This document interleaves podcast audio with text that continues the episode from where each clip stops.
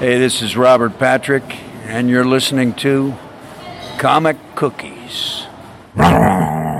Cookies, Comic Cookies, mm, lecker.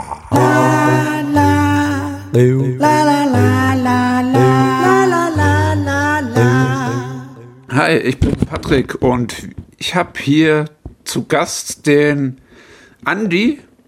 Guten Tag. Wir, Hi, und wir besprechen heute eine, einen Manga namens Shazam, The Best and Worst of David Fulecki.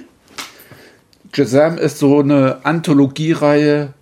Immer wieder unterschiedliche Manga-Künstler steuern zu einem Thema was bei und das hier ist die erste Auskopplung und da darf sich David Fulecki dann komplett austoben. Das tut er auch, ne? Ja. Und zwar richtig. Hast du eigentlich schon mal jemals einen anderen Shazam-Band in der Hand gehabt? Äh, nein, das war mein erster.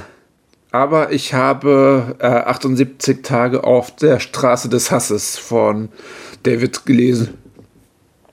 Ja, ich muss zu meiner Schande gestehen, ich habe fast alle Shazam-Bände hier stehen, aber noch keinen davon gelesen. Oh Gott. Ähm, ich habe mir die irgendwann mal alle nachbestellt. Ich habe die relativ spät erst entdeckt und dann in einer riesen Hauruck-Aktion alles bestellt, was noch gab. Ich glaube, mir fehlen die letzten beiden aktuellen Bände. Ich glaube, die fehlen mir noch. Die hole ich mir dann irgendwann mal vor Ort beim Adrian selbst oder bei den anderen Kollegen, mit denen er die Reihe macht, ähm, weil es natürlich schon geiler ist, wenn man die auch signiert kriegt.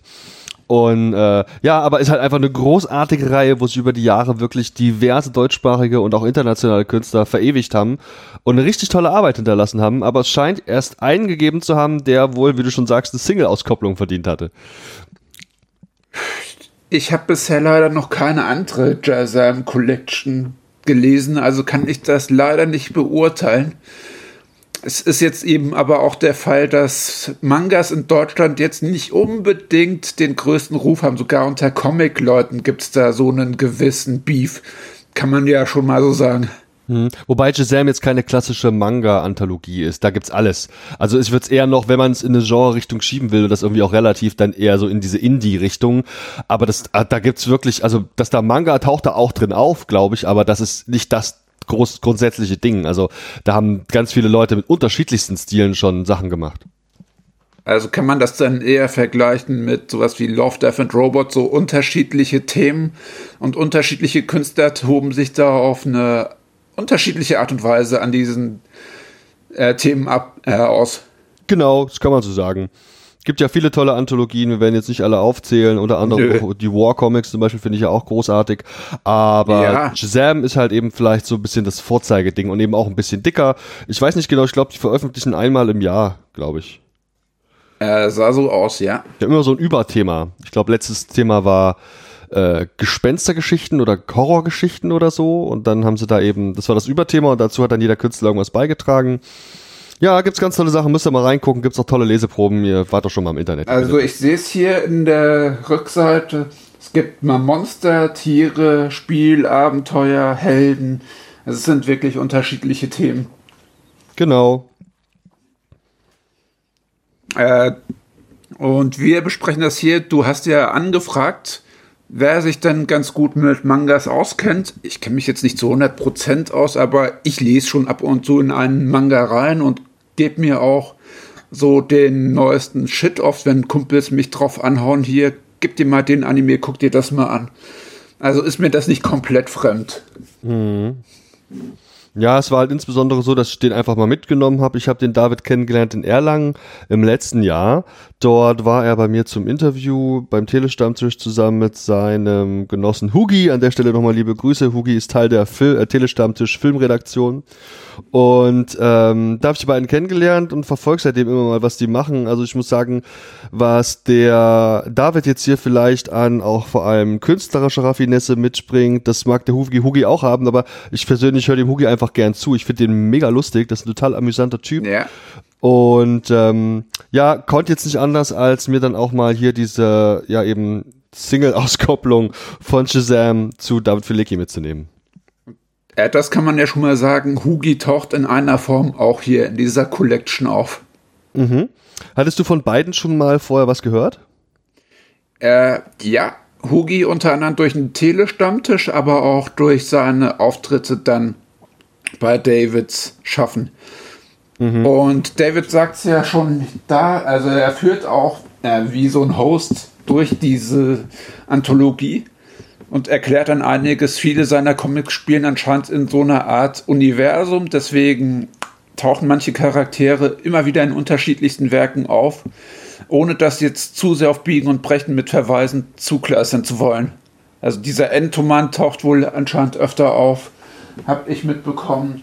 Dieser Taxifahrer, also da haben sie wirklich schon was Breites geschaffen und was ich ganz interessant finde, auch wie David dann oder David seine unterschiedlichen Stile dann immer auch variiert. Er kann das auch super mit Aquarellen oder in diesem Wettbewerb, wo er nur zwölf Stunden Zeit hatte für einen Comic. Und trotzdem, sogar in seiner schludrigen Art, hat das so eine gewisse Sorgfalt, wo ich denke, ja, da könnten sich einige Künstler was von abschneiden.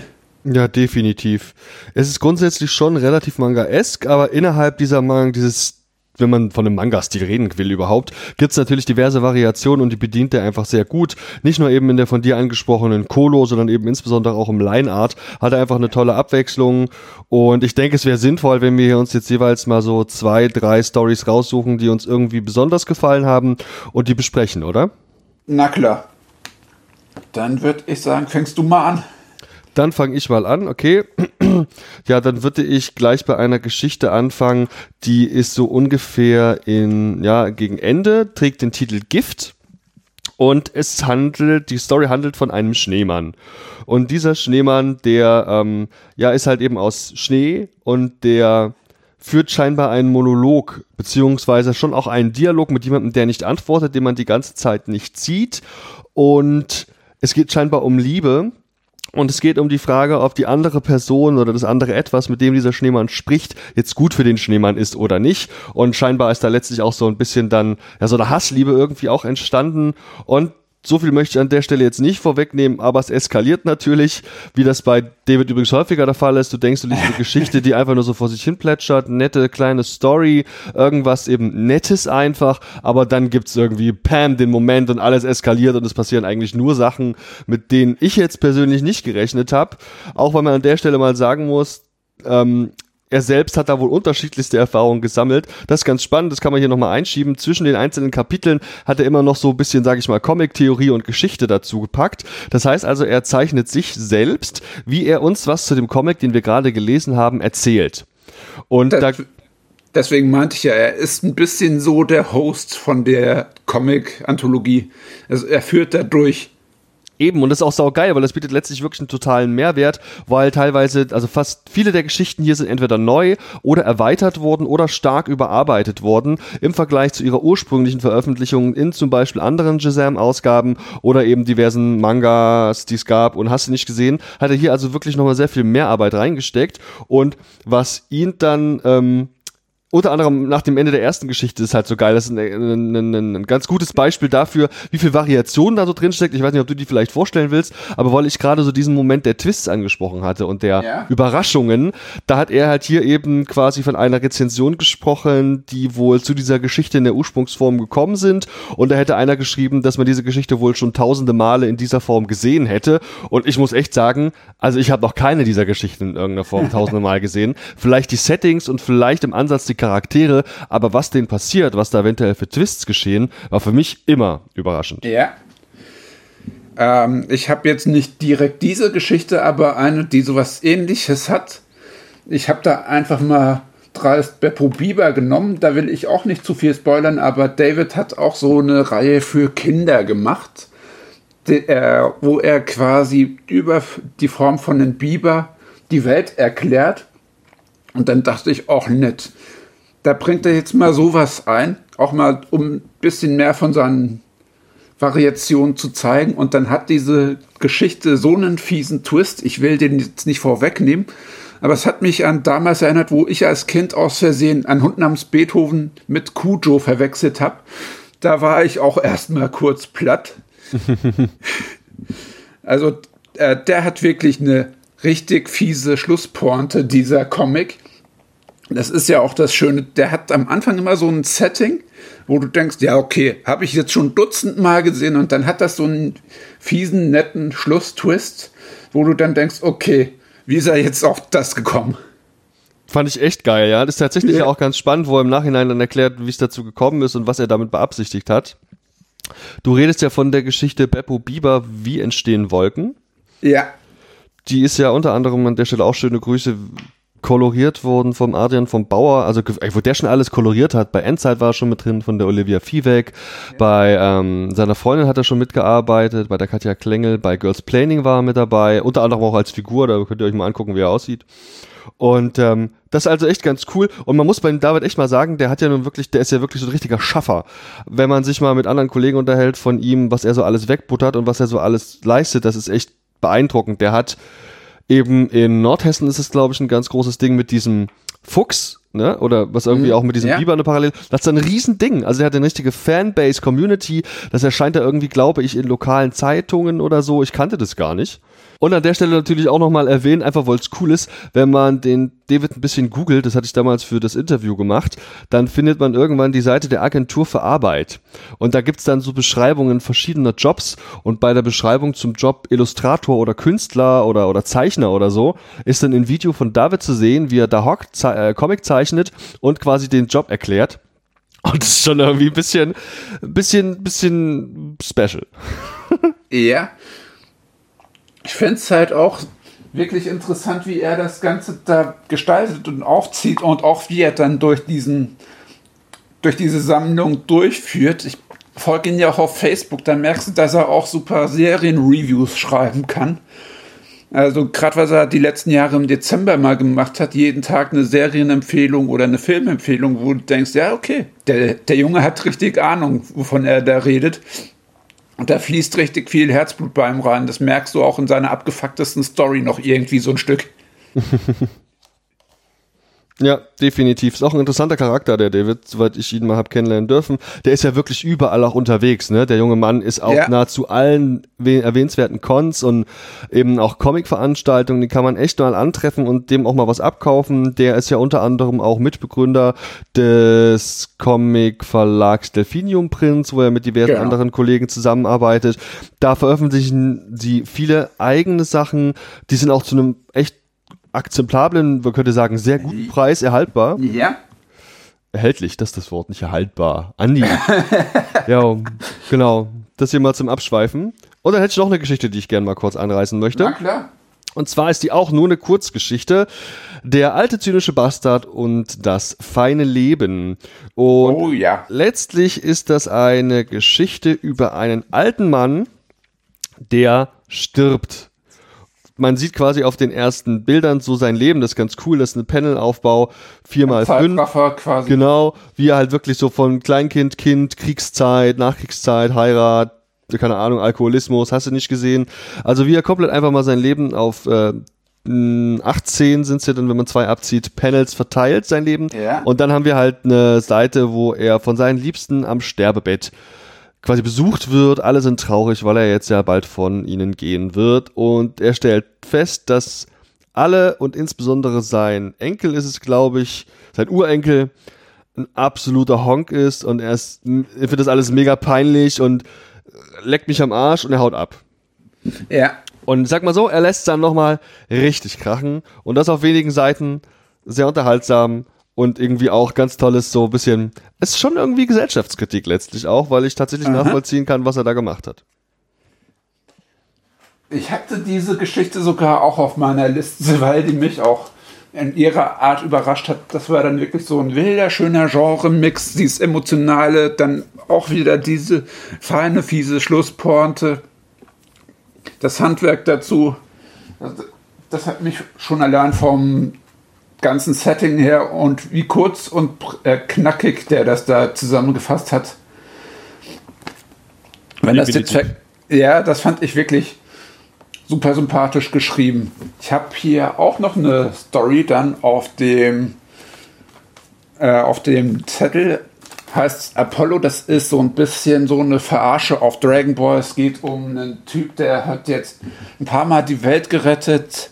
Jetzt ist er ein paar Jahre älter geworden und hat Probleme, Arbeit zu finden.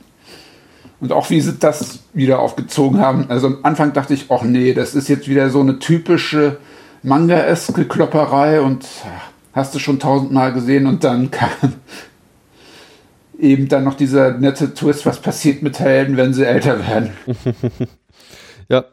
Auch schöne Parallelen, die man natürlich zu bekannten Franchises hier entdeckt. Also insbesondere Dragon Ball, finde ich, ist an der einen oder anderen Stelle, habe ich zumindest wiedererkannt, so viel kenne ich ja gar nicht aus dem Genre, ist da durchaus persifliert. Und jo, ich weiß nicht, ich glaube, es macht keinen Sinn, hier einzelne Stories so durchzugehen. Wollen wir vielleicht einfach Nee. zu einem Fazit kommen? Man kann noch sagen, in einer anderen Story hat er auch, also da taucht er auch selber auf. Ich glaube, das war die Jagd nach den Nierensteinen oder so. Da ist dann auch auf einmal dieser Shenlong, also eine Anspielung auf den Drachen aus Dragon Ball. Also man merkt, er mag richtig Dragon Ball, er mag auch das Genre Anime. Ich will jetzt auch nicht auf eine weitere Story eingehen, die hatte ich unter meinen Favoriten, also die erste mit der Alien-Invasion. Und die, äh, die dritte war das Jäger des Gräfenberger Vermächtnis, wo ein Mann den G-Punkt findet. Also, es waren so super lustige Dinge. Ich bin eher sonst einer, der so ein bisschen vor sich hin schmunzelt und da habe ich dann doch ein paar Mal schön laut auflachen müssen. Ja, durchaus. Die war ganz spaßig, ne? Ja, Ähm, äh, dann kommen wir zum Gesamtfazit, würde ich sagen. genau. Das würde, glaube ich, sehr positiv ausfallen. Ich finde die Abwechslung toll, ich finde die Überraschung toll. Ich habe das sehr gern gelesen und ich werde aufgrund dieser Anthologie auch nochmal in längere Werke von ihm reinschauen. Es gibt ja eine ganze Menge Sachen, die der David noch gemacht hat. Wir finden davon einen Ausschnitt hinten in den, wenn man so will, Redaktionsseiten. Da ist eben Entoman, das kann man kaufen von ihm. Ähm, was haben wir denn hier noch? Struwwelpeter ist, glaube ich, recht bekannt. Die Rückkehr ist so ein, kam bei Tokyo Pop. Studieren mit Rind, was auch immer das bedeutet, ist ein Webcomic und da gibt's diverse Kurzgeschichten. 78 Tage auf der Straße des Hasses hattest du bereits erwähnt. Das erscheint Ja. eben auch bei Delphinium Prince beziehungsweise Tokyo Pop, weiß ich gar nicht so genau. Das, kon äh, das kann ich ziemlich empfehlen. Das ist halt wirklich so schön durchgeknallter Shit, der eine geile Idee nach der anderen abfeuert und auch wieder diverse Manga- und Anime-Klischees durch den Dreck zieht. Und viele weitere. Ich glaube, die zwei wichtigsten sind vor allem noch dieser Schlaufuchs, den wir angesprochen hatten. Das ist diese Fuchsgeschichte für Kids, die wohl irgendwo in Nordhessen da ganz gut läuft. Und dann natürlich noch das wahrscheinlich bekannteste von ihm, die Demon Mind, das Demon Mind Game. Ist, glaube ich, auch ein mehrteiliges Ding und da kenne ich jetzt persönlich nur die Cover, aber sieht sehr interessant aus. Ja, ähm, ich wollte eigentlich, nachdem das Rezensionsexemplar gekommen ist, nur spontan kurz reinlesen und im Prinzip hatte ich das während einer Zugfahrt dann quasi durchgesuchtet, weil es immer irgendwas hatte, dass du das schnell durchgelesen hast. Also jeder, der so ein bisschen dem klassischen Manga überdrüssig ist mit seinen ewig langen Kämpfen und Dialogen und wenn sie so dastehen während den Kämpfen, empfehle ich mal beim David reinzulesen. Der variiert das wirklich ganz cool und macht dann Mangas auch wieder für so leicht abgestumpfte Menschen wie uns zugänglich und spaßig zu lesen. Auf jeden Fall, genau. Vielleicht eine schöne Einstiegsdroge in Manga. Genau. Das würde ich auch so sagen. Er variiert das so, ohne dann wirklich komplett zynisch zu sein, aber trotzdem mit einem schönen Augenzwinkern. Und der Vollständigkeit halber noch die Sabine A. Göbel erwähnt. Die war wohl bei den Farben genauso beteiligt wie auch die Natalia Schiller. Also eben nicht nur der Adrian, sondern eben gleich drei Künstler. Sehr gut, jetzt habe ich es aber wirklich durch. Danke. Ja. Hast du denn sonst noch irgendwie eine Anmerkung oder so? Nö, gar nicht. Wenn man mal guckt, das ganze Ding kostet hier 15 Euro und ich habe es mir tatsächlich sogar gekauft. Die 15 Euro waren gut investiert. Das ist ein, auch eine schöne Größe so vom Format. Ist halt Softcover, okay. Ich meine, das hätte Hardcover sein müssen, aber ich persönlich mag Softcover ganz gern. Ja. Schöne Verarbeitung. Und natürlich, weil ich es ja eben vor Ort gekauft habe, in Stuttgart habe ich es gekauft auf der Con, ist das Ganze noch nicht nur signiert, sondern eben auch noch eine Zeichnung von drin mit einer äh, Meerjungfrau. Aber eben einer besonderen Meerjungfrau, wie nur der David sie zeichnen kann. Äh, ja. Er hat auch wirklich ein paar richtig schöne Horror-Elemente, die er immer wieder gern mal einstreut. Ja, genau.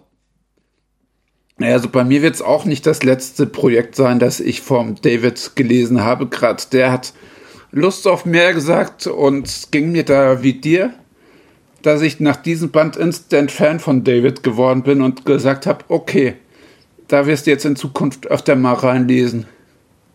Ich glaube übrigens, du hast recht, es ist David und nicht David.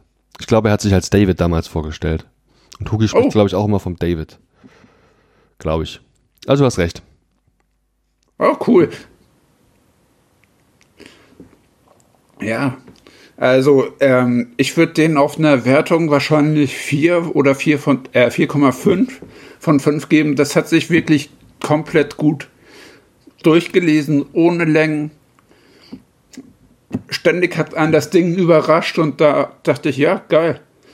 so ein Gefühl hatte ich bei Mangas schon lange nicht mehr. Auch vor allem, wenn du das jetzt mit diesen äh, und Kamehameha-Dingern vergleichst, wo dann wirklich wenig Text ist und dann vom Preis-Leistungs-Verhältnis dann doch recht happig, 6 Euro für so ein Ding zu investieren, das du in 20 Minuten höchstens durchgelesen hast. Ja, eine Splashpage nach der anderen. Ja. Naja. Ja, cool. Also eine Bewertung selber weiß ich gar nicht. Die gibt's bei den Cookies, glaube ich, gar nicht. Wir sind hier ja nicht beim Telestammtisch und machen eine Filmkritik. Aber wenn ich eine begeben würde, wäre die auch sehr hoch. Also diese 4 von 5 halte ich schon für sehr, sehr gut. Wenn nicht sogar noch ein bisschen mehr. Aber hey, ein bisschen Spielraum wollen wir den Jungs nach oben natürlich Genau. noch geben. Also ja, von mir aus war's das dann. Ich bin sehr zufrieden, kann das sehr empfehlen. Ich lese weiter und ihr hoffentlich auch. Ja. Dito, also bis zum nächsten Mal dann. Danke und Ciao. Ciao.